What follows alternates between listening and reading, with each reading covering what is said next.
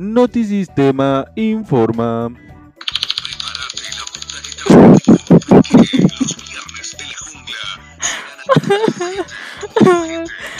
Comenzamos con el Times.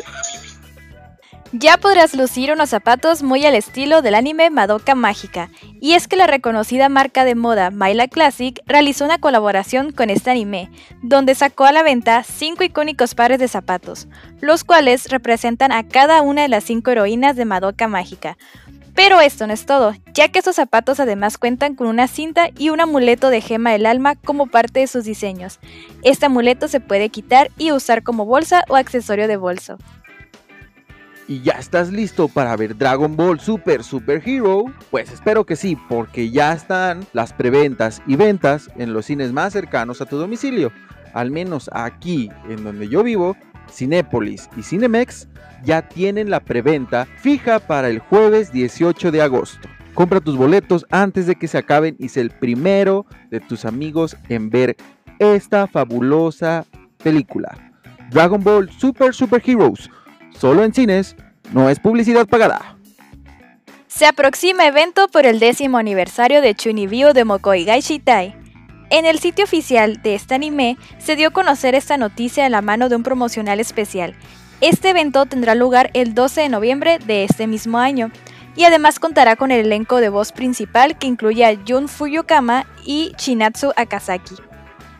La película live action de Tokyo Revengers tendrá una secuela se espera que la producción basada en el manga de Ken Wakui se presente durante el 2023. Aunque muchos fanáticos aún no han podido ver la primera película live action de Tokyo Revengers, en Japón ya se anunciaron los planes para una secuela. Según Crunchyroll, con miras de la emisión en la televisión japonesa de la película live action de Tokyo Revengers que debutó durante el 2021, se anunció que la producción tendrá una secuela que llegará a los cines en el país de Japón durante 2023. Por el momento no se encuentran más detalles de la trama, sobre la segunda película live action de Tokyo Revengers. Sin embargo, se espera que se siga adaptando la trama del manga original de Ken Wakui, que se enfoca en las andanzas de Takemichi Hanagaki y su intento por mejorar el pasado para salvar a sus amigos y la pareja en el futuro.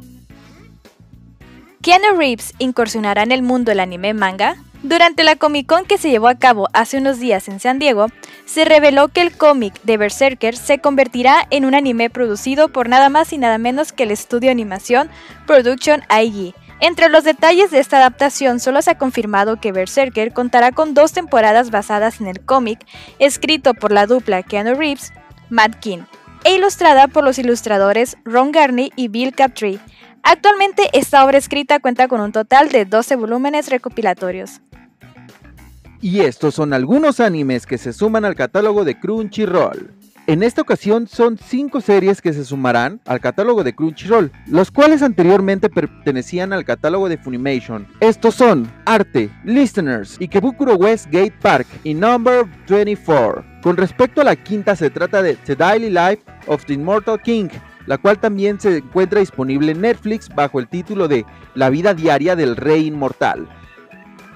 Nos volveremos a ver la próxima semana con más noticias y más cotorreo. Les recordamos también que pueden seguirnos en Spotify y todas nuestras redes sociales como Facebook, Twitter e Instagram. Y escuchar nuestros programas hermanos como son Take Up y Doblaje Manía para que vayan a seguirlos también. Ha estado lloviendo mucho, así que sí, probablemente va a llover también. Así que no se olviden de meter su ropa, que no les pase como a mí, se me mojó toda. Y esto ha sido todo por hoy. Yo fui Jace. Yo fui Samira. y recuerda, si tienes hambre, déjala que ande. Así decía mi abuela. Ya, ya, ya, pues. Ay.